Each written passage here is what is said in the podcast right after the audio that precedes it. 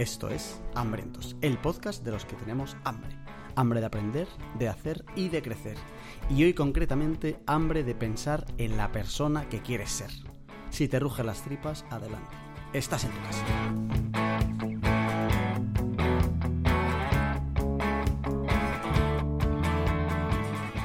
Bienvenida, bienvenido, hambriento, hambrienta, a un nuevo programa después de muy poco... Bueno, podemos hacer chistes siempre de cuánto tardamos en grabar. Ni prometer que vamos a grabar otra vez, que es lo que pasa cada vez que grabamos. Así que no vamos a hablar de nada de eso. Lo primero que se va a hacer aquí es darle la bienvenida al, la- a la única persona de hambrientos que está casada. Qué bonito. Porque ahora mismo de todo el equipo que formamos hambrientos, técnicos, dirección, producción, solo hay una persona que está casada que es Charlie. ¿Qué pasa Charlie? ¿Cómo estás? Muy bien. ¿Qué tal tú, Jorge? Gacela Thompson. ¿Cómo estás tú? Gacela Thompson, que es, Es, es un uh, tipo de gacela. Claro. Ah, sí. Una de África muy bonita. Y se, pero se caracteriza por algo importante. Eh, por ape- apellidarse Thompson. Es que me imagino a un Thompson en plan con las gorras estas de, De béisbol. que te, que te cubren el, el cuello, Sí, esta de, sí, sí, de sí, Panoli, por ahí diciendo, esa cebra lleva mi nombre. Tío, ¿sabes? pues eh, he de decir que yo soy el de, de todo el equipo de, técnicos, de ayudantes de realización, soy el único miembro del equipo de ambientes que está casado, pero tengo el honor de estar grabando con el la única persona del equipo que ha oficiado una boda. Hostia, es verdad. En concreto la tuya. Qué bonito. ¿Tú crees ¿eh? que ahora la gente debería llamarme Padre Jorge? Uf, me gustaría Me bastante. encantaría ¿eh? que la gente me llamara antes que doctor, que la gente se Tengo una duda, padre. Que no Eh, papi, eh, cuidado. Claro, eh, es, es muy difícil que no suene eh, a, a inicio de película porno, tanto con padre como con papi. No, Tengo una padre. duda, padre. Padre Jorge, ¿me puede ayudar usted? Que se me ha quedado encajetado aquí un, Es que, una sí, es que bicicleta. sí- sigue, sigue pareciendo un poco raro. Bueno, acabo de leer que la gaceta Thompson es la especie de gacela más común. Que eso no me dice nada a mí bueno. Vale. Más que estoy en la mediocridad que me Vale. caracteriza. Y además, uno de los principales pilares del sustento de depredadores, como el cocodrilo, león, leopardo y el guepardo. O sea, me alegra que por lo menos mi, mi cuerpo pues sirva para alimentar a su gente superior. Como decía Mufasa, eres parte del ciclo de la vida, pero de todas las partes, de las peores partes. Además, estoy seguro de que yo sería el estúpido que te dice no vayas, a- no vayas al, cementerio, al cementerio de elefantes y voy el primero, igual que hizo el payaso de Simba. Pues eh, que queda todo en familia. Oye, tío, tengo la sensación eh, que tienes como la voz más radiofónica. Ah, sí. Te lo juro. Se me nota entonces que estoy... Que, eh, que eres, que eres el padre Jorge, claro, es verdad. Debe ser eso. De verdad que me encantaría, en plan, oye, padre Jorge, ¿puede usted darme la bendición? Es que me, me- me apetecería, tío. Vamos a, Además, orga- vamos a organizarlo para cualquiera que la gente te llame este padre. podcast sabe que soy altamente religioso. Eso es ¿sabes? claro, Y evidentemente. que, joder, a mí me encantan. Me veo todas las pelis de Harry Potter, todas, todas las navidades. Ya estaría. Bueno, eh, digamos eso, que, o sea, que quede bien claro que el amigo Charlie hace muy pocos días se casó en matrimonio con una persona que ha decidido pasar eh, la vida con él, algo que es muy de... O sea, si, si Charlie ha conseguido casarse, creo que todo el mundo ahora que esté un poco jodido, que No. diga, "Uf, no tengo un trabajo que no me mola, querría ser de otra manera, que hoy vamos a hablar mucho de eso, puede pensar, hostia, si Charlie ha convencido a una persona que es además una persona normal, maja, de verdad que es una tía inteligente, o sea, es no, no tiene taras, y sin taras, bueno, ahora sí tiene una, que es la de haber El- cometido el una- error. no es una tarea, es una mala decisión, pero Una mala efectivamente. decisión, es verdad. Que no sabemos si Claro. viene de algo más profundo. Si yo he podido, chavales, vosotros vais en moto. O sea, eh, el mundo vuestro, de verdad.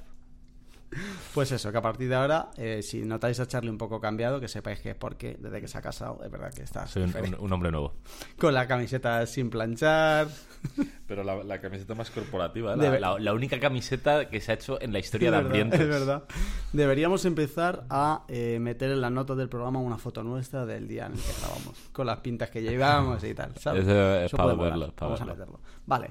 Eh, recordar a todos los que nos estéis escuchando que tenemos un grupo de Telegram, que lo tenéis en la nota del programa hambrientos.es, pero sobre todo queremos dar las gracias especiales a Ángel, Máquina, Ángel, es máquina. Un hambriento, miembro de la comunidad de hambrientos, que eh, de motu propio decidió echarnos una mano con el canal, porque no es verdad que había problemas en el canal. algún problemilla, algún que otro rabo se coló de más que no tenía sentido Y entonces Ángel ha hecho una limpia, nos ha quitado los bots, ha metido un sistema en plan de para confirmar que eres un puto ser humano y que sabes de qué va este programa antes de entrar, porque esa es otra que nos pasó, que es que alguien coló el enlace del Telegram en algún puto sitio, Pero- prometiendo un vídeo de no sé qué, y entonces empezaba a entrar gente diciendo, ¿dónde está el vídeo? Es que es marav- de verdad, eh, Internet es maravilloso, Joder, ¿eh? de verdad.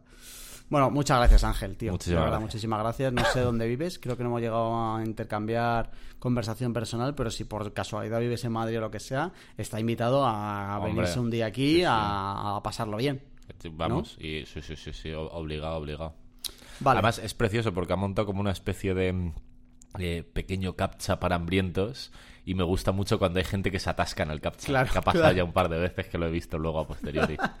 De verdad que se le ocurra mazo, que Es nos ha hecho como un, canal aparte para Sí, ver sí, en sí, plan de quién entra y el movimiento y todo, que es la hostia, máquina, tío. máquina. Ángel, Gracias, máquina. Muchas gracias. Más gente como tú y menos como Casillas, es lo que necesita este puto mundo. Este país, ¿eh? Este país. Bueno, hoy hemos venido a hablar de Rubiales. No, no. ¿Te imaginas que hacemos un Sería podcast precioso. Especial Rubiales. Vale, no. Eh, en el que estamos comiendo, Charlie, si quieres actualizarnos un poco, alguna recomendación, cosas, cosas de tu vida. En, en el último mes y medio me he dedicado casi en exclusiva a rematar la organización de una boda porque eh, Sara, mi a- ahora mujer, eh, se comió el grueso del trabajo, eh, hay que reconocerlo. Pero en el último mes y medio me he dedicado única y exclusivamente a eh, rematar los flecos de la organización del Sarao y eh, a leer novelas. Me he zampado 11. Vale, ¿alguna que recomendar? Eh, sin ninguna duda, eh, dos. El Arcano y el Jilguero, librazo de un full- de, de autor español además, de fantasía. Y otra de fantasía que me ha flipado, eh, Nacidos de la Bruma. Nacidos de la bruma. De la Bruma, gordísimos los dos, ¿eh? Qué, qué librazos. Lo de... No sé cómo lo has dicho exactamente, pero cuando has dicho lo de a Sara se le ha atragantado o se ha comido lo más gordo, Sí. sale un chiste, pero al estar casada lo vamos a dejar ahí, que cada uno llama. ¿Querrías hacer un chiste Un de chiste eso? como. Yo te, te insto a ello, ¿eh? Este es un programa en el que no se veta la palabra de nadie. No, porque solo la amenaza del chiste ya será el chiste como hecho. Ah, ¿sabes? vale, vale. O sea, el, el real chiste no es hacer el chiste, es amenazar con el Ese es, chiste. claro, porque ya en Es- el es imaginario de la de gente, claro, en el imaginario de la gente ha ido ya y como ahora además soy padre, ¿sabes? Es verdad que... Lo que pasa que al ser yo padre, sabes, muy, muy mayor para mí. O sea, yo más de 15 años serían demasiados siendo ya padre, Ah, ¿sabes? entiendo. Me interesan de 15 para abajo. Vale, eh, yo quiero recomendar cuatro cosas. Mira, Eh, porque ahora en verano me leo también novelas y me he leído una que me ha encantado y otra que me ha gustado. Vale. Hay una que me ha encantado, de verdad que la recomiendo muchísimo, que es El verano que mi madre tuvo los ojos verdes, vale. que es un libro que se hizo muy famoso hace como 4 o 5 años, de una escritora que no sé si es eh, polaca o ucraniana, algo de eso. Fue qué guapo está ese puto libro y qué bien escrito está. El verano que mi madre tuvo los ojos verdes. Y luego hay otro que me estoy terminando ahora, que está bastante bien, que se llama Número 2, Vale. de un tío francés, David Fonquinos, creo que se llama, vamos a dejarlos todos en las notas, eh, que cuenta cómo está novelado, no sé cuánto habrá de verdad, pero cómo ha sido, eh, o cómo piensa él que ha sido, la vida del que se quedó finalista en el casting para hacer de Harry Potter. Hostias. Que de verdad me parece un- una premisa de la hostia. en plan, La premisa Al es final, o sea, lo que sí que se sabe es que el casting fue el Radcliffe este, que es malísimo y es para quemarlo vivo. O sea, está Hitler, Casillas y el Radcliffe este. Pero muy pegado a Casillas. Claro, esto para alguien que acaba de llegar hace poco, ese ranking es hacia abajo. Claro, hacia o sea, de esos tres, para Jorge, eh, el malos todos. Pero el menos malo de esos tres eh, no es Casillas. Y a Ron no lo meto porque si fuera por mí, Ron ni, ni viviría. Vale. Entonces no existiría en el ranking. Eh, pues entonces, llegaron al casting dos. El Radcliffe este y otro chaval. Hab- Hablamos de niños de, yo creo que eran 13 años, Literal. 14 años. Cuando el primer Harry es de verdad muy, muy, muy pequeño. Y llegaron dos. Y entonces en la final... eh, Joder, se qué quedaron- putada, chaval. Se quedaron con el Radcliffe. Pero escucha, al otro lo, lo fueron liando porque lo vieron un día parado en un sitio que se parecía al futuro Harry. O sea, él ni se presentó. Le empezaron a meter pájaros en la cabeza de en plan de preséntate, te pareces mucho. Y fue pasando y fue pasando hasta que el niño, el niño dijo, hostia, de verdad que estoy a las putas Y puertas. voy a ser Harry Potter. Claro, y al final le dicen, pues no.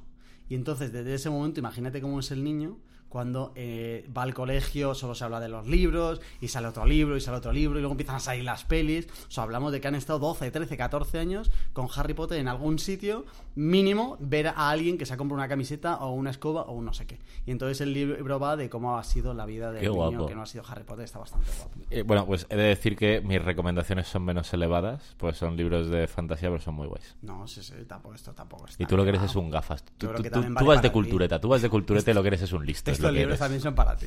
Si intento traer algo en plan de. Esto lo entendería Charlie. Cuando veo que es que sí, lo meto y ya está. Vale, vale. Eh, y aparte de eso, eh, he pensado que no sé por qué solo traemos libros normalmente de recomendación. Vale. Y no sé por qué. Entonces traigo una serie y una peli. Mira. Una serie que me ha gustado mucho, que ya he terminado y que le recomiendo a cualquiera que está realmente guapa, es Ted Lasso. Vale. La tengo Eh, apuntada. Y hay una peli que es muy bonita, está muy bien hecha y me flipa, que se llama El amor en su lugar. Esta sí que es un poquito más de cultureta. Vale. De un director que se llama Rodrigo Cortés, que es el que hizo eh, la de Buried, que es el que, la que más se le conoce. La, el tío que está toda la peli metido como en una caja.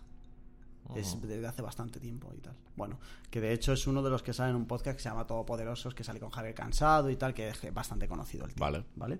Eh, pues este ha hecho una peli hace unos años que se llama El amor en su lugar, que yo la vi hace tiempo, pero quería recomendarla aquí. Esto ya en apartado de recomendaciones que no está nada mal. Me gusta, me gusta este nuevo apartado de recomendaciones más holístico. El, apartado cultural de hambrientos. ¿eh? Una- y a partir de aquí, venga, Hitler o casi. Eh, vamos a meter en la ecuación a Rubiales. ahí tenemos cosas, se vienen cositas. o sea, hay recomendaciones de series, pelis, mm, de que si el segundo es Harry Potter, pero se ha metido un chistecito de que si tu novia con lo gordo que nada, que si el cura más de menores de 15, o sea, muy variadito. eres como los payasos de la tele, Jorge divierte y enseña. Las dos cosas. De nada, hambrientos. Vale, venga, vamos al tema. Tengo ganas. Eh, el tema eh, lo voy a titular La persona que quieres ser, pero en realidad viene de lo que viene de un poco más, que es sería un, como una versión 2 del que hicimos de las reglas para la vida. ¿Vale? Vale. Si alguien se acuerda y si no tiráis un poco para atrás, hay un par de programas que es las reglas para la vida de la Jorge, de, eh, de la vida para de Jorge eh, para la vida, las reglas de Jorge para la vida eh, en el que eh, explicaba como treinta y pico puntos, 33 quiero recordar, que eran más aprendizajes que otra cosa. Tío, me pasó una cosa curiosa, no sé si te acuerdas. em, quedamos, que por supuesto nunca lo hicimos, en hacer después un programa de mis reglas para la vida que me sentara un poco a pensar en ellas. Y em, unos días después me reescuché ese programa cuando lo publicamos y empecé a esbozar algunas ideas. Y eh, es precioso porque recuerdo el momento de sentirme muy satisfecho con esas ideas que iba tomando. Y hace no tanto las intenté rescatar, no las encuentro y eh, es una paradoja, ¿no? Porque recuerdo que me gustaron, pero ahora mismo no sabría capaz ni de recrearlas. Entonces, era, iban a ser como mis reglas para la vida, pero no deben de serlo porque no soy capaz de recrearlas. Y me pregunto, tío, si tú serías capaz ahora mismo de eh, recuperar la mayoría y eh, qué bonito es eso de que cuando tú te paras, o sea, como que a la reflexión a la que quiero llegar y a la que llegué en su momento es que algo tan importante como pueden ser tus reglas para la vida eh, o, o haces un esfuerzo consciente de tenerlas presentes o tu día a día se las come. Totalmente. Yo creo que no sería capaz de hacer las 33, sí que me acuerdo de cosas, pero eh, como en agosto cumplo años, Vale. aunque no me felicitaran, los cumplí igual. Te felicité eh, a toro pasado. Claro, También eso ya cuenta. no- eso ya no vale. Eso, No, eso no, cuenta, vamos. No vale.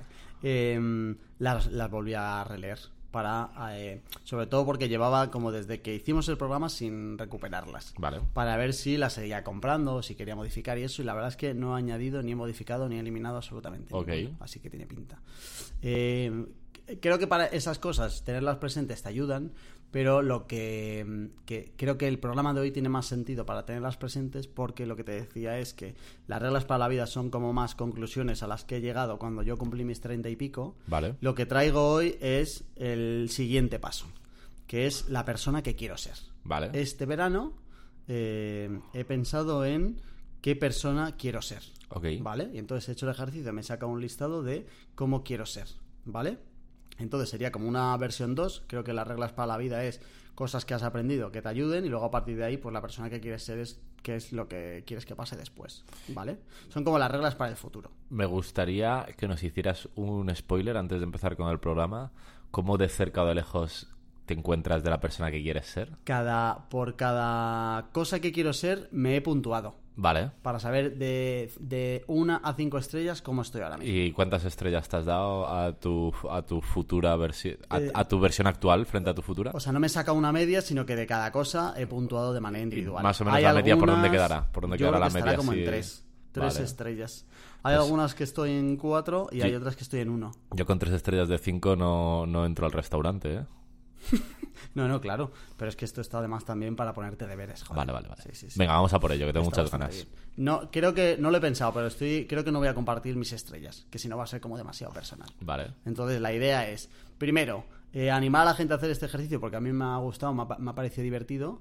Eh, creo, o sea, quiero que esto que he hecho sea como una guía para tomar decisiones. Vale. Vale, decir, oye, a partir de ahora cada vez que tenga que tomar una decisión, venga aquí y diga, oye, esto me acerca o me aleja de la persona que quiero ser. Vale. ¿Vale?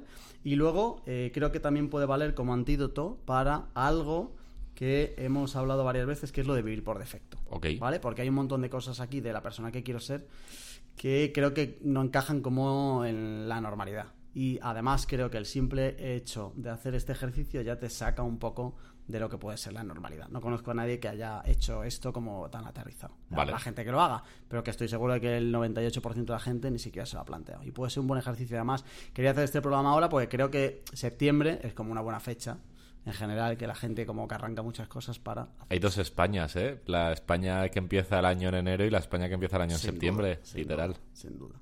Y además, me ha servido para otra cosa que también puede ayudar a la gente, que es eh, entender un poco qué cosas te interesan. Ok. Porque, macho, como esto lo arrancas de un papel, de un folio en blanco, pues si tú dices que quieres ser, eh, yo qué sé, em, futbolista, pues te va a dar un poco las prioridades de Vale. qué cosas te interesan más y qué no. Porque al final de aquí se supone que tiene que destilar un poco como tus valores también, ¿vale? Y además de todo esto, para terminar de vender esta movida, eh, lo que voy a hacer es utilizar esto a partir de ahora para diseñar mis objetivos. Ok. Es decir, que yo ahora, cuando en enero diga, oye, ¿qué quiero hacer el año que viene? Me voy a coger elementos que tengo aquí que están todavía muy pendientes de trabajar y decir, oye, ¿cómo puedo eh, ser más creativo? Por ejemplo, que es una de las que tengo, ¿sabes? Y entonces intentaré ir diseñando cosas para eh, em, fomentar eso. Hay un montón de ellas que no van a terminar nunca en un número y no eh, significa que esto tenga una línea de meta. Esto Vale. hemos hablado muchas veces que no es en plan de cómo de llegar, sino de simplemente cómo ir creando sistemas para que esto, pues yo qué sé, eh, al final van a ser al final siempre sensaciones. No puedo medir cómo de creativo soy hoy a cómo de creativo voy a ser dentro de dos años, pero sí que puedo intentar eh, crear entornos o escenarios o situaciones para eh, mejorar la creatividad o por lo menos intentar crecer en ese aspecto. ¿Vale? Entonces, el objetivo de ahora es como que yo compartir contigo algunas cosas de las que quiero ser, como para charlar del tema más que otra cosa. Vamos a por ¿vale? ello, me Tengo mucho. 24, Wow. pero no hablamos de todas, porque igual van a ser muchas. Vale. ¿Vale? Así que te voy a ir cogiendo algunas. ¿Quieres que te coja las de menos estrellas o las de más? Que igual mola más que las que están en el... Bueno, no sé, creo que voy a molar todas. Bueno, te voy diciendo. Eh, Vale, ¿vale? Si, si- si puedo elegir, eh, me interesa un picking de las que creas que sean más interesantes para el hambriento promedio. Vale. Eh, me voy a quitar como algunas que puede querer tener todo el mundo, ¿vale? En plan de, pues, una persona sana de cuerpo y mente, por ejemplo, y tal. Eh, voy a coger, por ejemplo, una persona que ama escuchar, que creo que sí Vale. puede ser interesante. Vale, que me es gusta. una persona que ama escuchar. Que no es lo mismo que escuchar, ¿vale? O sea, quiero que de verdad eh, disfrute escuchando, ¿vale? Esta la tengo bastante avanzada. Estoy seguro, iba a decir que estoy seguro que ahí te has dado bastantes estrellas. Esta la tengo bastante avanzada. Pero eh, creo que esta te sirve también como un caso para entender que eh, cuando haga otro haga la persona que quiere ser, pues a lo mejor no mete esto, ¿sabes? Y que, y, y que en función de lo que metas, también puede decir bastante de ti. Y creo que puede ayudar a conocerte, porque a mí, por ejemplo, me ha ayudado bastante a conocerme el hacer esto. Eh, otra que me gusta mucho. Eh, ¿Ahora entramos? No, o- dale, dale, dale. Sí, sí. Tío, hace no tanto tuve una conversación interesante con mi hermano que fue muy personal, pero creo que viene muy a cuento, eh, en la que le decía, eh, además quedó como un gilipollas, así que es precioso eh, esto, en la que le decía que a mí me gusta mucho hablar y charlar con gente, divagar, ahí estamos de acuerdo, básicamente Hambrientos es eso. Em, y, eh, pero claro, le decía también que me gusta hacerlo con gente que es o especialmente interesante o especialmente inteligente o que sabe mucho de un tema que me llama la atención porque enriquece la conversación. Y lo que me vino a decir mi hermano, tío, el resumen resumido fue una conversación muy larga, pero me pareció la hostia súper guay, eh, es que eh, era muy pretencioso por mi parte pensar que solo podía sacar eh, cosas muy edificantes o muy interesantes de gente que sea o muy interesante o muy inteligente o muy eh, leída en un tema concreto, ¿no? Eh, y hablaba como en plan de que ese país, eh, ponía como el ejemplo de ese paisano de pueblo que está ahí con sus ovejas y tal, y que igual de repente no, no, no, puede hablar contigo de metafísica ni lo pretende, pero tiene como dos o tres ideas con capacidad de revolucionarte la vida y mínimo de dar eh, la conversación más enriquecedora de toda tu puta vida.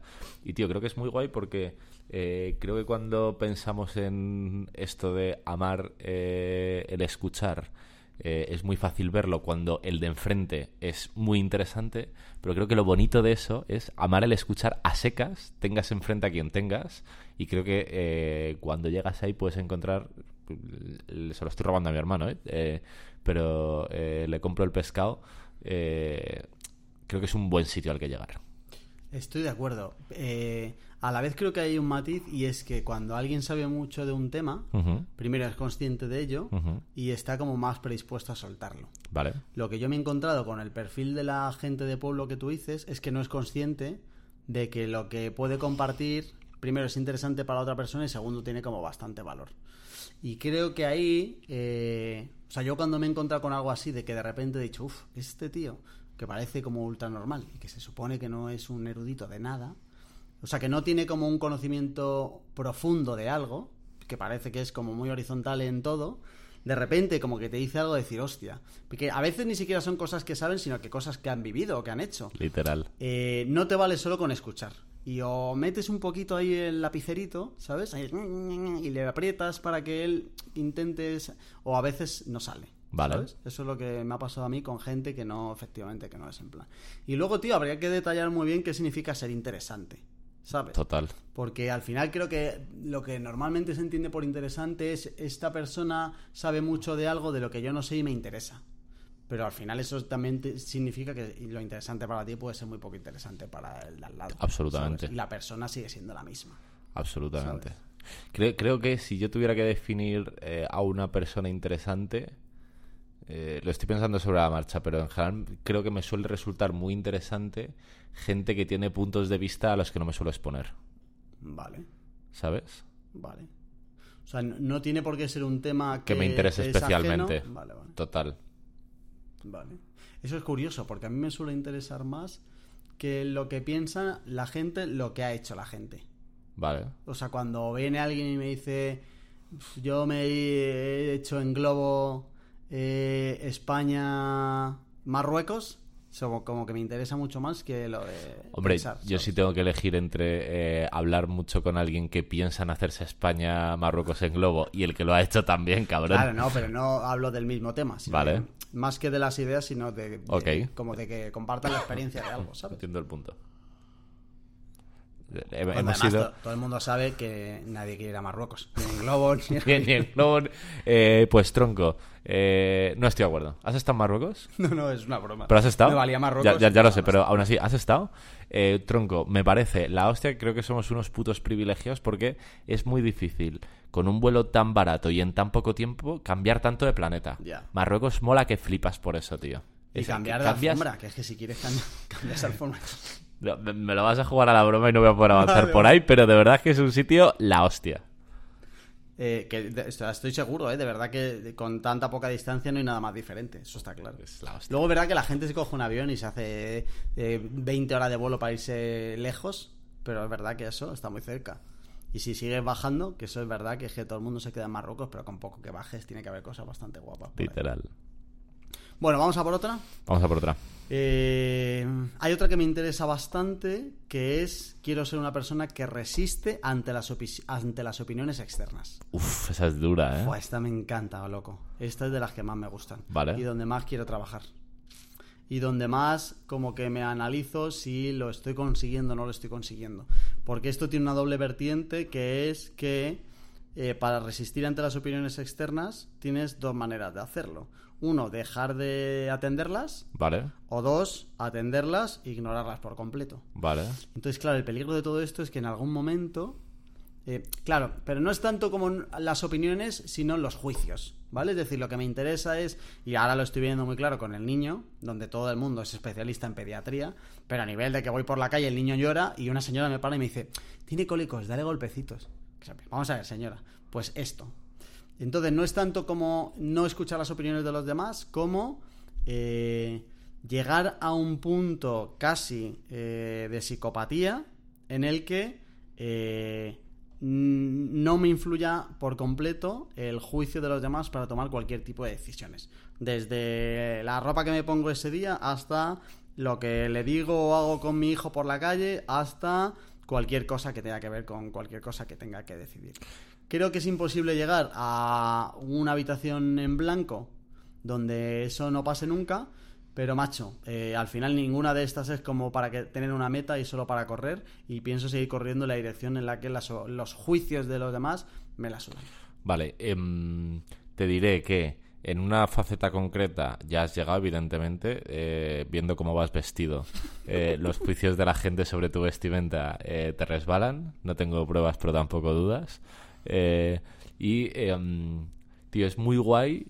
No sé si lo piensas porque choca de verdad de forma absolutamente frontal con amar escuchar.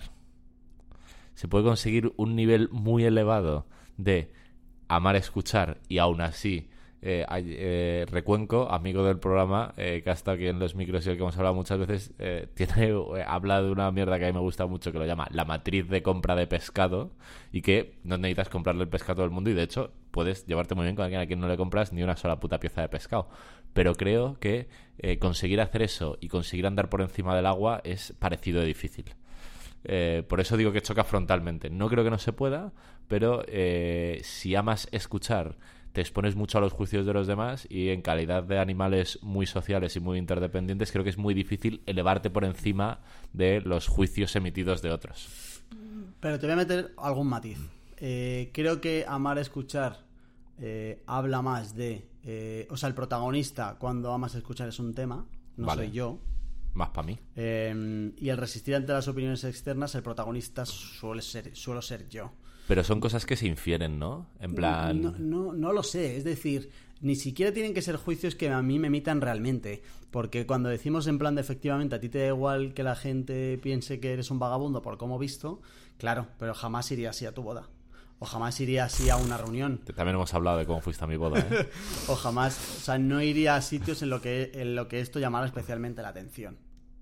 ¿Sabes? Total, pero y es ahí donde está un poco la fiesta. Creo, creo que el ejemplo ese es perfecto, ¿no? En plan, eh, cuando la señora se te acerca diciendo eh, el niño tiene cólicos, dale golpecitos, eh, es inevitable, yo también lo pensaría en plan, metas en sus asuntos que es mi hijo, ya sabré yo, pero eso no se parece mucho a amar escuchar.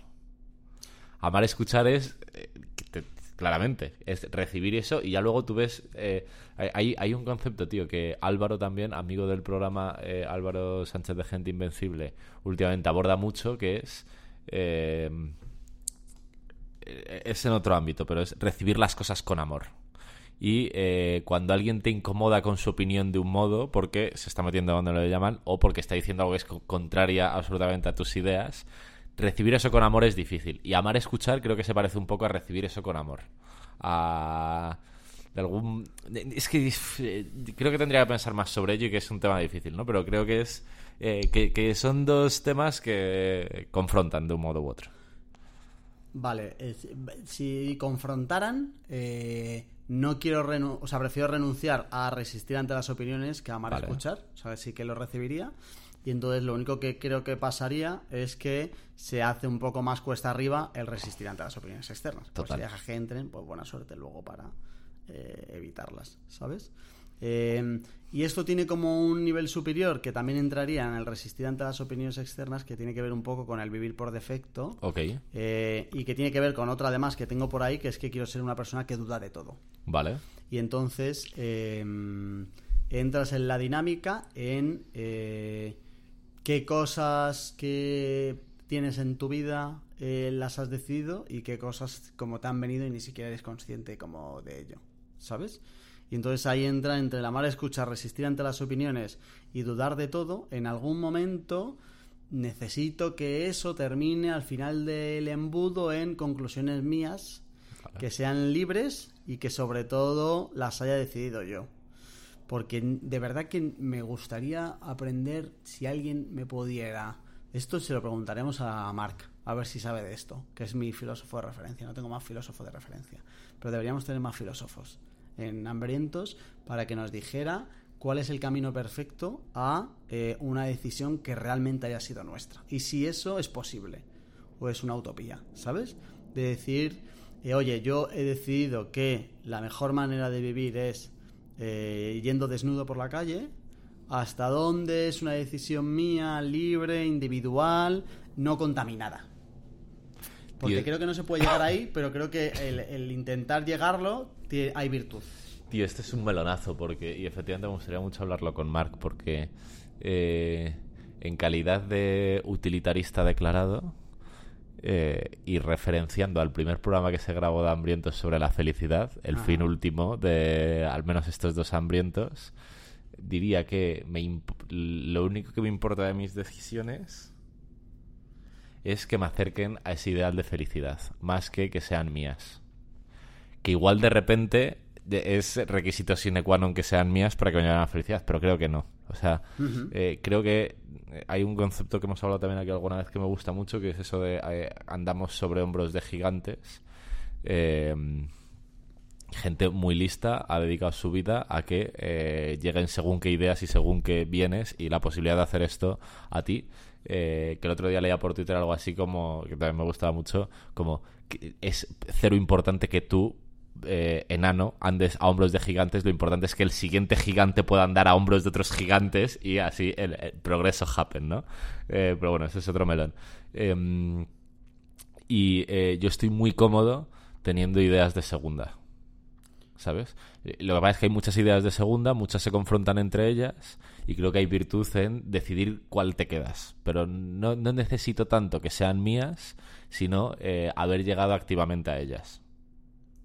Vale, claro, sí, eso a mí también me valdría. Vale. O sea, no, necesito que, yo las cree de la nada, simplemente que yo eh, decida libremente y conscientemente, porque al final no deja de ser de comprar una idea. O sea, al final esto no deja de ser de coger como una serie de ideas y que eso luego termine como en algo más consistente, ¿sabes? En plan de, uno no se hace hippie porque uno le vende la idea de hippie, sino que tiene que comprar como muchísimas cosas antes para llegar ahí. Y el tema de decir que me acerca a la felicidad me vale, ni siquiera eh, tendría claro si la idea de felicidad que tiene la gente es una idea diseñada 100% libre y consciente.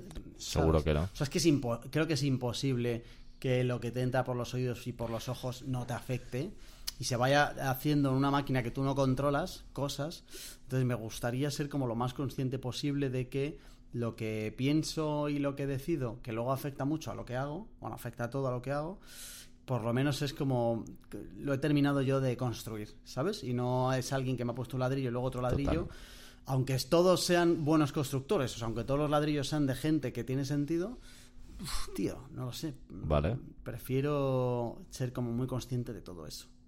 Todo esto es como bastante complicado. Pero, o sea, es hasta complicado de explicar. hasta ahora son metas elevadas, tío. Son bastante elevadas. Pero de puta madre, ¿no? Sí, las es que si no, tío, ¿qué haces? Imagina a la persona que quiero ser guapo. Es que está hechísimo. En verdad, en verdad, con eh, dedicación y dinero lo tienes.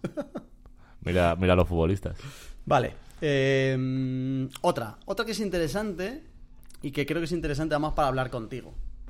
Porque, eh, a ver qué opinas. ¿Qué opinas de cómo crees que la llevo? Vale. Y de cómo crees que la llevas tú. Ok. Que es, eh, quiero ser una persona respetuosa. Vale. Tengo la sensación, o sea, aquí tengo una estrella.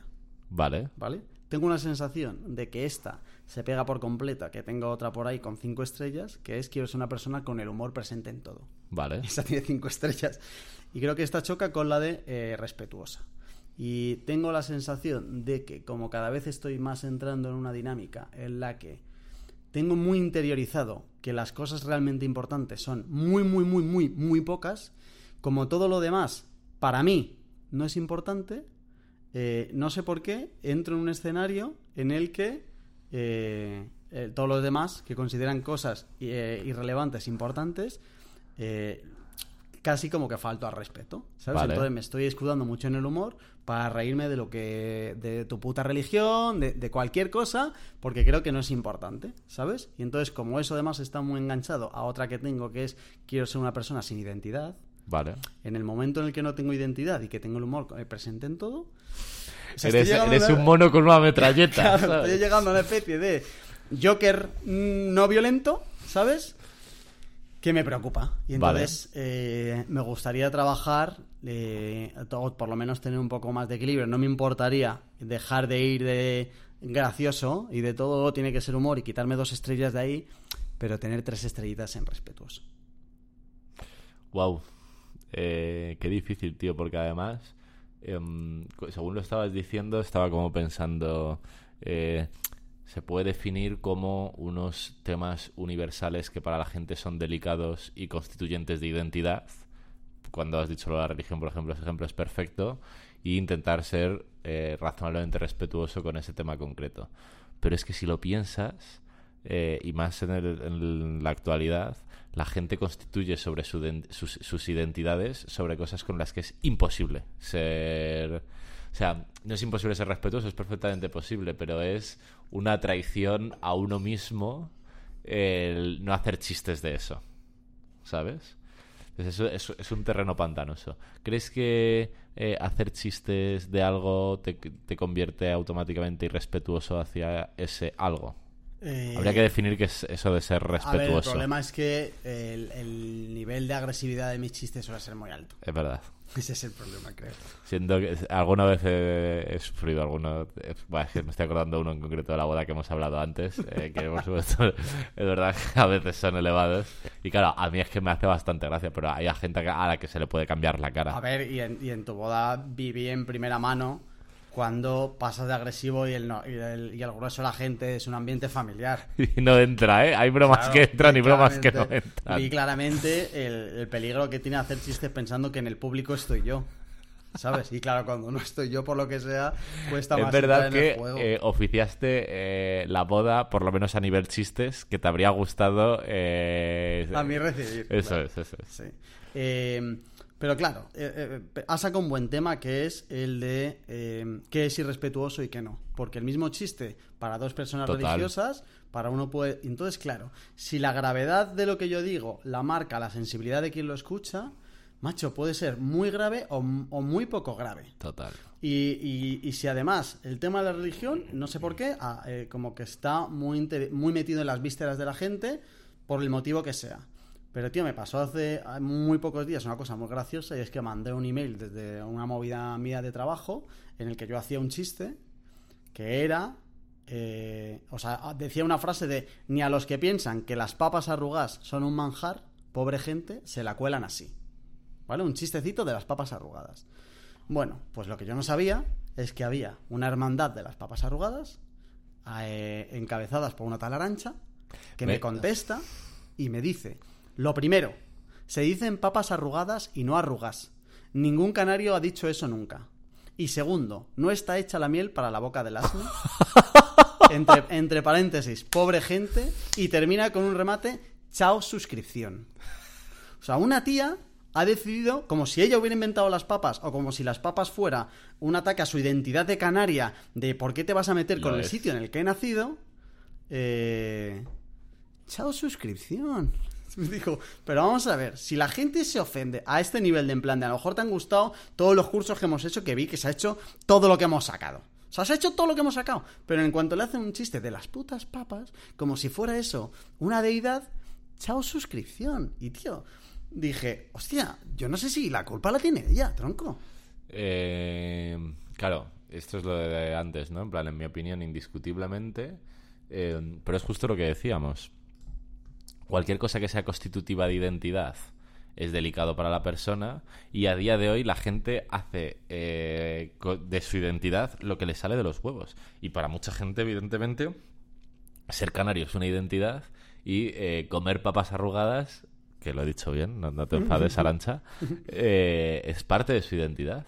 Entonces, claro, es un ataque frontal a su puta línea de flotación y si tienes cero sentido del humor, tú lo que eres es un gilipollas. Entonces, ¿qué, qué hacemos ahí? ¿Cómo equilibramos Eso, a- a- va- vayamos ahí. ¿A qué hacemos? Es decir, si la gravedad no la, no la marca la sensibilidad de quien lo recibe, porque cada uno lo recibe de una manera, ¿cómo yo puedo, o sea, cómo me ayudarías a mí a tener un colador antes de, de escupir cosas por sé. la boca? Para, porque macho, si, si eso se lo toma como una. O sea, si meterme Claro. con, con un plato que son patatas cocidas, que es asqueroso, ya eh, delimita una falta de respeto a una persona, ¿eh? A una persona Claro. concreta, con nombres y apellidos. Claro, no. Lo que pasa es que eh, no, no es un ataque a una persona concreta con nombres, ap- apellidos, es para según qué sensibilidades, por decirlo de una forma políticamente correcta, aún peor, es un ataque frontal a un colectivo. Claro, pero macho, imagino que habrá alguien más en la lista, que son casi 12.000 personas canarios, que no han reaccionado así. Entonces, a lo que voy con, alguien, con algo personal es cómo se lo ha tomado ella. O sea, ella ha decidido que es un ataque directo hacia Arancha, la canaria. Creo que no. Pero eh, creo que se, se equilibran cosas, ¿no? Por un lado, en plan, tienen que ser canarios. Por otro lado, tienen que sentir como mucha identidad canaria. Por otro lado, tienen que sentir que la papa arrugada es eh, parte eh, intrínseca de esa identidad. Por otro lado, tienen que eh, tener como eh, relativo poco sentido del humor. O gustarle poco los chistes. Porque hay- a, a mí que me hagan chistes de mí me divierte bastante. Eh, a ti creo que también. pero Y hay gente que le gustan mucho las bromas, pero cuando no son de ellos. Claro. O sea, entonces, es que estoy seguro de que, si es- haces esto- el chiste de Hitler y Casillas, a lo mejor esta tía se ríe. Literal. Entonces creo que es un rollo como muy multifactorial, ¿sabes? Eh, y creo que es un tema complejo. Y eh, creo que lo hemos hablado alguna vez eh, relativo como a otros temas, que es eh, con, con, con- con to- todo lo que tiene que ver con las leyes de violencia de género y todo lo que hay alrededor, muchas veces eh, hemos discutido tú y yo de esto, ¿no? En plan, oye, ¿se puede legislar sobre los sentimientos si yo eh, te digo algo con una intención a priori buena, aunque me equivoque, y tú lo recibes con otra? ¿Ahí qué coño está pasando? ¿Quién tiene razón? Pod- po- podemos discutir y legislar sobre los sentimientos porque eh, no me cabe duda que tu intención no era faltar al buen honor y buen nombre de los canarios con ese chiste. Es un chascarrillo sin más. Pero ella lo entiende así. Entonces, ¿ahí qué está pasando? ¿Quién tiene razón? ¿Tú y tu intención o ella y su forma de percibirlo? Y, y, tío, y, avanzo incluso más. Aunque yo hubiera hecho, un- hecho un chiste sobre los canarios, en plan, eh, prácticamente sois africanos con DNI, que es un puto chiste, que ataca contra los canarios en general. O sea, donde yo veo que puede haber eh, falta de respeto, o sea, aterrizando un poco esto de que, dos cosas que me pueden ayudar para intentar ser más respetuoso sin perder lo del humor. Uno, eh, no hacer ataques directos de una persona. Es decir, tú eres un no sé qué. Sino que cuando elevo un poco es en plan mucho más generalizado y ya si te sientes tú atacado, pues tu identidad y es que yo no puedo hacer más. Y dos, el entorno. Eh, a- a- esto es lo que es y yo aquí tengo muy poco filtro porque, tío, hago chistes y ya está. ¿Dirías que no haces chistes con poco filtro? Pero, pero sí que es verdad que hay otras veces que hago los mismos chistes y el entorno, la gente que hay y tal, puedo intentar ser, o sea, que, que yo no comparto absolutamente nada de que alguien interiorice que las papas forman parte de su identidad y que a mí me parezca una estupidez, no significa que yo tenga que decirle que es una estupidez o que despreciar su identidad. Vale. Entonces, creo que hay determinados entornos o personas a las que yo sé que hay cosas que ya no les va a gustar por cómo es, donde ahí, por respeto a ellas, que tampoco yo. mm, A mí nadie me ha señalado y me ha puesto la matrícula de chico, eres el humorista oficial de este país, como Vale. para tener que ir haciendo chistes. Entonces, aunque yo lo disfrute mucho, pues tío, pues lo que voy a hacer es en determinados entornos y con personas que claramente no le hacen tanta gracia, aunque haya otros que sí, y aunque yo lo disfrute, pues eh, callarme la boca un poco más. Y entender que por respeto me, me salía ahora un chiste muy bueno de no sé qué y me lo voy a callar. Es la única manera en la que yo veo de... Porque como juegues con la sensibilidad del otro, olvídate. Eh, de verdad que es que necesitamos, además de a Marc, eh, una especie de, de concilio de filósofos que nos diga, eh, cuando tenemos este tipo de dudas, eh, oye, eh, esos gigantes sobre los que nos subimos a los hombros, esa gente mucho más lista de nosotros que ha dedicado su vida a pensar, ¿qué coño dicen de todo esto, tío? Tí- Tío, ¿tú tienes alguna referencia intelectual que hable de esto? No. Porque molaría, Mm. ¿sabes?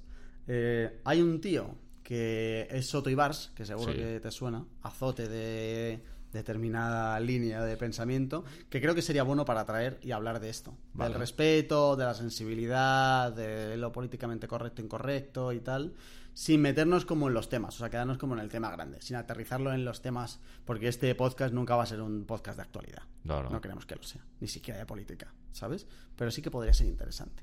Y traerse a alguien a lo mejor de otro sitio, ¿sabes? Un azote de la libertad entendida como, oye, yo digo lo que quiero mientras no falte el respeto y identidades y... Pero es lo que decimos, ¿no? En plan, yo digo lo que quiero mientras no falta el respeto. El problema es que lo de faltar al respeto es una entelequia Claro, que no, aquí cada que cual la en- entiende como no, le sale de las que- pelotas. Que podamos traer a alguien que acepte que porque alguien ponga un tuit se le pueda cancelar, que porque alguien exprese una opinión X, sea la que sea, se tenga que quedar sin trabajo. O sea, que hay gente así, que tiene que haberla. O lo típico que también se ha escuchado mucho de, en plan, no, el humor solo puede ser de abajo hacia arriba. Claro, eso Pues es. si es de arriba hacia abajo es opresión. Eso es, eso es.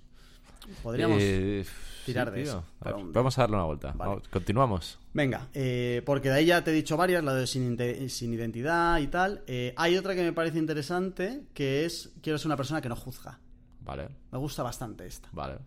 Eh, porque, sobre todo porque hay muchas aquí, lo de eh, escuchar, lo de juzgar, lo del respeto, eh, que creo que son deberes de todos. O sea que al final, en algún momento, cuando tú ya empieces a tener como juicio y razón, sales a la vida en sociedad y te, te cuesta mucho, ¿no? No juzgar o no tener una identidad o ese tipo de cosas.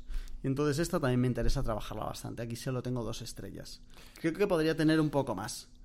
Porque creo que el no juzgar va mucho con amar escuchar. ¿Sabes? O sea, creo que si te centras en escuchar, no te da tiempo como a juzgar a la gente. No sé si estoy de acuerdo. O sea, cre- creo que son. eh, se complementan bien, pero no sé si se retroalimentan. Em, y tío, yo. eh, desde hace mucho tiempo me esfuerzo mucho en eso y muchas veces lo digo, porque hay veces que.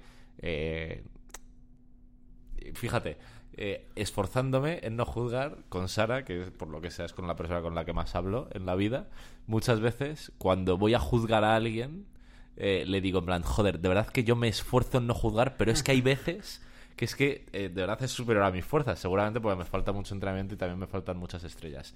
Y recuerdo, tío, em, un amigo Perdimos el contacto hace un montón de tiempo, fuimos juntos a, a la escuela. Era un tío más raro que un perro verde, pero era un tío la hostia interesante. Em, Antonio se llama. Eh, y cuando perdimos el contacto, principalmente por él, eh, a mí me dio mucha pena porque es la única persona que eh, siempre he tenido la sensación que tenía la capacidad absoluta de no juzgar, da igual lo que te dijeras. Lo que le dijeras, creo que te lo he contado alguna vez. Creo que si algún día le hubiera dicho, en plan, estoy pensando en asesinar a alguien, y se lo hubiera dicho en serio, el tío lo- habría sido capaz de ni siquiera eh, poner en juicio y, y como decirme, en plan, cuéntame más de eso. En plan, ayúdame, ayúdame a entender, ¿sabes? Y, y desde, desde entonces siempre he pensado que creo que es una gran virtud. El no juzgar. El, el tener la capacidad de no juzgar. Em, pero ¿sabes lo que me pasa a mí con eso? Que el problema es que si llegas a no juzgar, hay veces que no... O sea, te tiene que provocar em, quedarte inmóvil.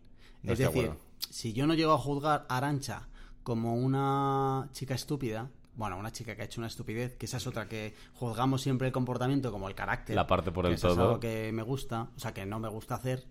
Eh, Claro, digo, ¿y qué hago con esta chica? ¿No?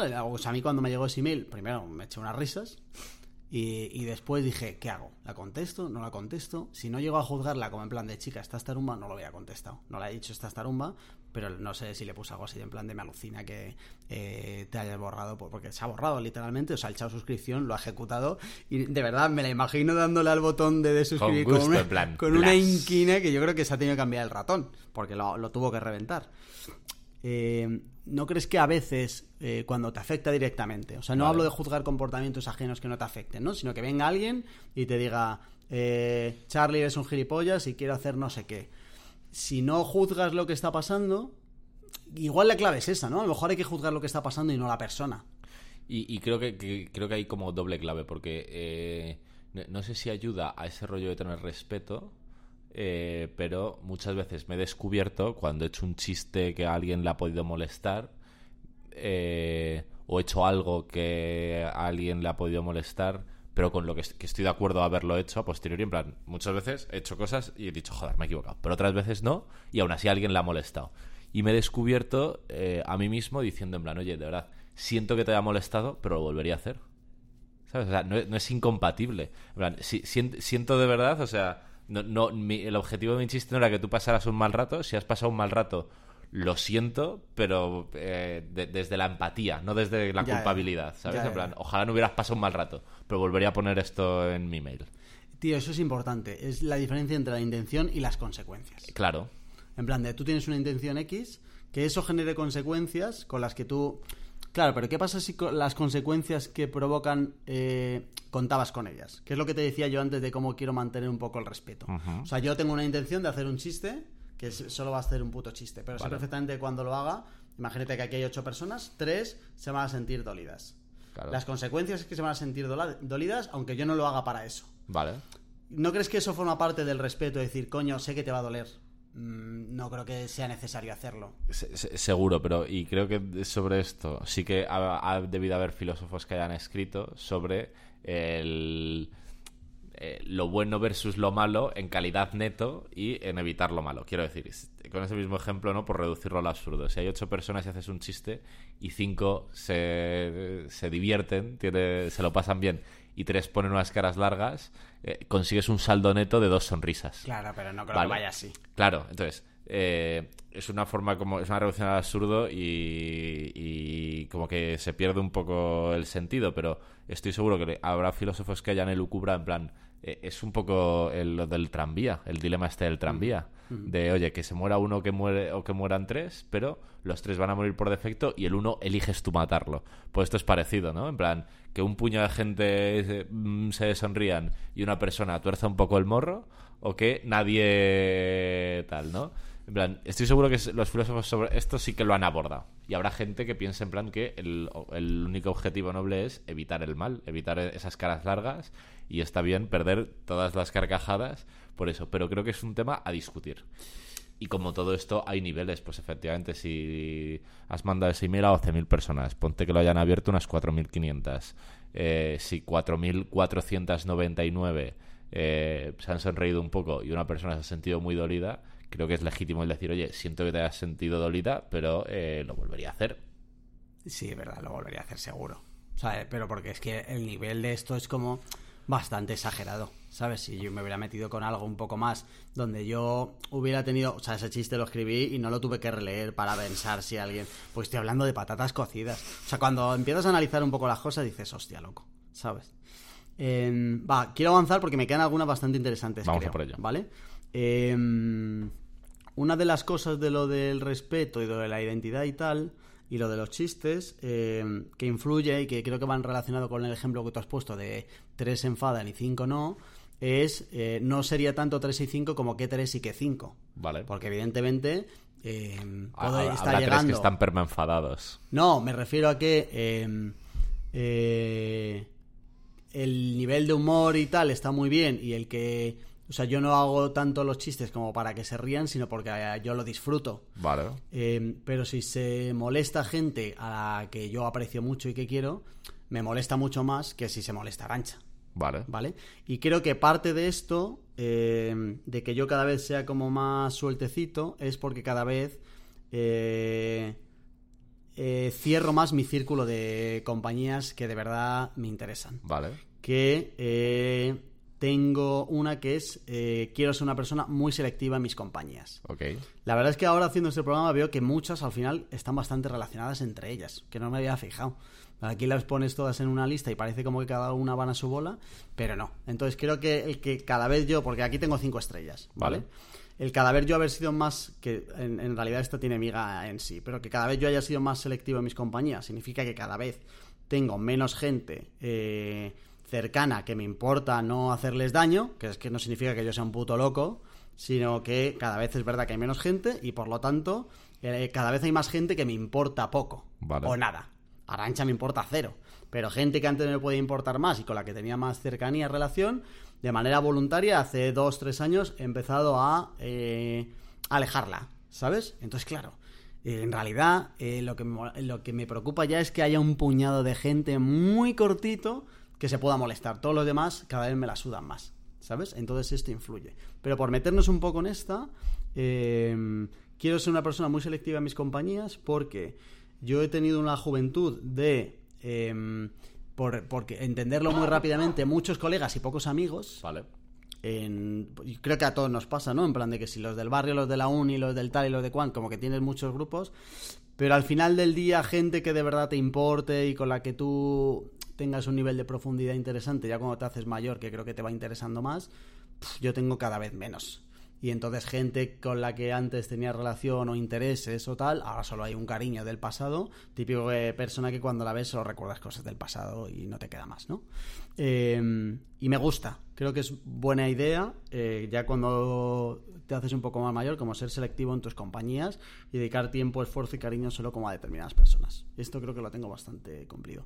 Y me parecía interesante también para que la gente hiciera el ejercicio y sacarla aquí. Tío, que, eh, eh, eh, este melón también, en esa conversación que te hablaba de antes que tuve con mi hermano, que hablábamos sobre, en plan, oye, lo de escuchar y a quién escuchar y así, eh, estaba muy relacionado con esto porque también hablábamos de... eh, me es más fácil conectar a nivel amigos y pasar de colegas a amigos con gente que o es muy interesante o con la que puedo tener como muchas conversaciones, ¿no? Eh, y eh, retomando luego esa conversación con Sara, que estoy como súper de acuerdo además que hay mucha virtud en... O sea, como el tiempo es muy limitado, eh, decidir con quién lo pasamos, hay mucha virtud en ello. Eh, y eh, con Sara, una vez más, insisto, pasó bastante tiempo, por lo que sea. Y hablando de esto, siempre le he dicho que a mí me da mucha envidia que la otra persona que ofició la boda junto contigo, Andrea, es su mejor amiga desde hace una pechada de años y de verdad es que son como hermanas. Eh, y le decía en plan, joder, qué envidia. Yo de, no, no tengo ningún amigo de toda la vida con el que tengo la relación con la que tú tienes con Andrea. Y ella me decía algo así como que no le cabía duda de que había tenido mucha suerte, pero también no le cabía duda de que se han- eh, las dos han trabajado mucho y se han esforzado mucho por eh, seguir regando esa planta hasta que ya eh, se riega sola. ¿Sabes lo que te digo? Entonces, em, estoy como súper de acuerdo contigo, pero creo que esto es... o sea, eh, conseguir estrellas en esto tiene dos partes. Una es estar dispuesto a soltar con gente que mm, no con la que no puedes llegar a tener como ese nivel de conexión o intimidad.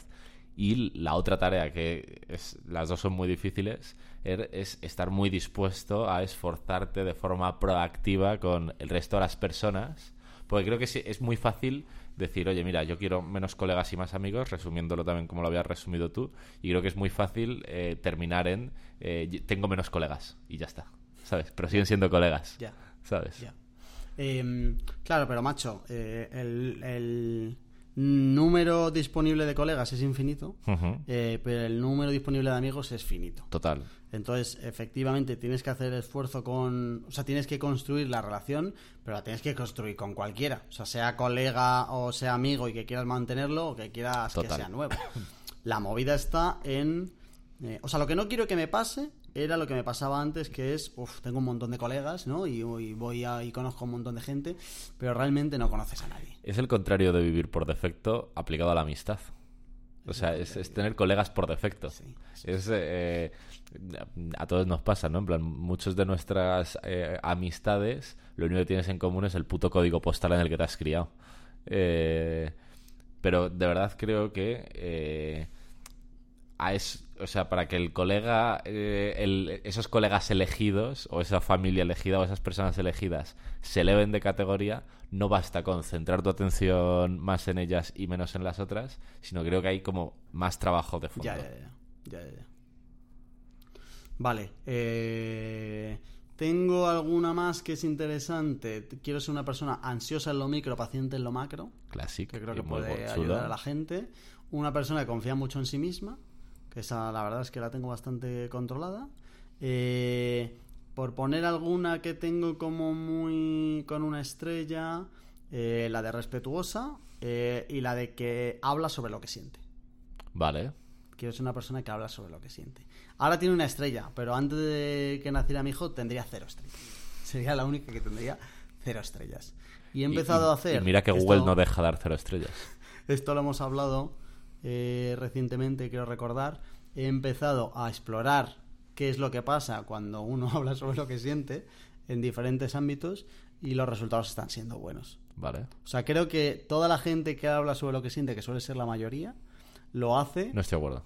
Sí, sí, sí. No estoy de acuerdo que la mayoría de la gente Sí, habla de lo que sienta. Sí, sí, sí. No estoy de acuerdo. La gente- por lo menos, bueno, por lo menos un poco más de un cero. A Puede lo mejor ser. es que, claro, yo lo comparo con en plan eh, de cero, entonces con poco que alguien tal. Eh, es que para mí hablar de- sobre lo que sientes en plan, ¿qué tal te ha ido el día?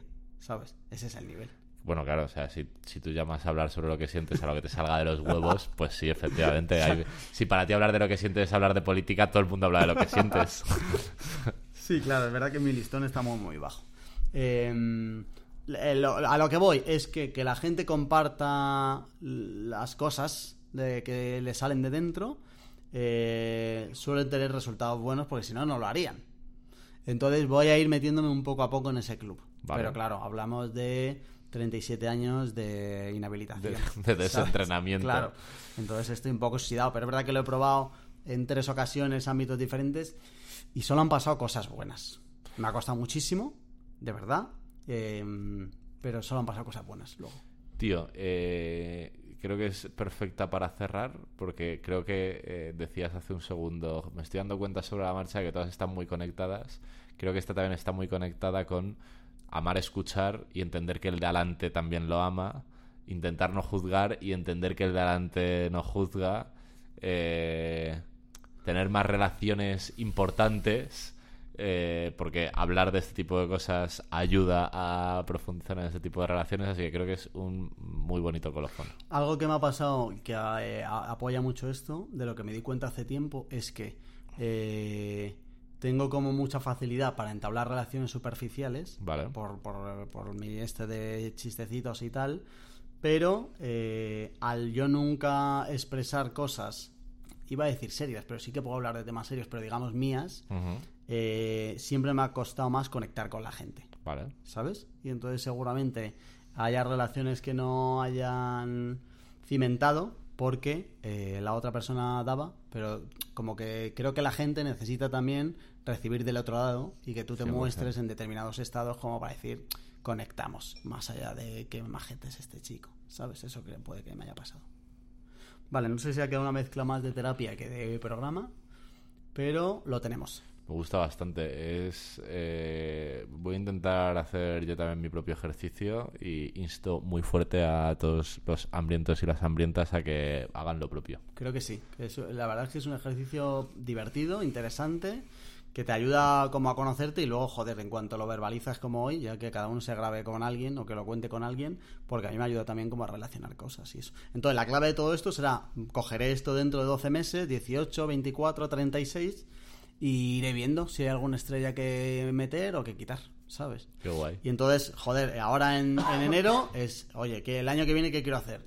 Joder, cogerme esta lista y empezar a ver de qué manera consciente y recurrente puedo trabajar algunas de las, de las cosas que hay aquí. De hecho, todo esto va a terminar en otra lista que me voy a preparar, que son las cosas que quiero hacer antes de morir. Quiero hacerme una lista de todo lo que me gustaría hacer o probar o cualquier cosa antes de que me muera. Em, no se te olvide poner en esa lista ganarme al ping-pong. Porque al padel ya está. Al Ya padel, está el al padel check. Eh, ya está. Eh, si algún hambriento quiere compartir esto por el Telegram, Uh, me eh, gustaría mucho. La verdad es que podría ayudar a conversaciones o a ideas para las listas de los temas. Pero en general animamos a hacer esta lista. Muchas gracias por el programita que nos has regalado, Jordi. Me ha gustado mucho, tío. Volvemos a prometer que tenemos la firme intención de que esto sea más habitual. Pero bueno, esta mereció la pena. la Sí, bastante- sí. Y, y además tener buenas intenciones es algo precioso, así Claro. que Me imagino a la gente masticando el programa de hoy un poco, ¿no? Yo Pensando en los temas. Bueno, ya veremos. Nos contáis. Hala, chaito. chau, chau, chau, chau.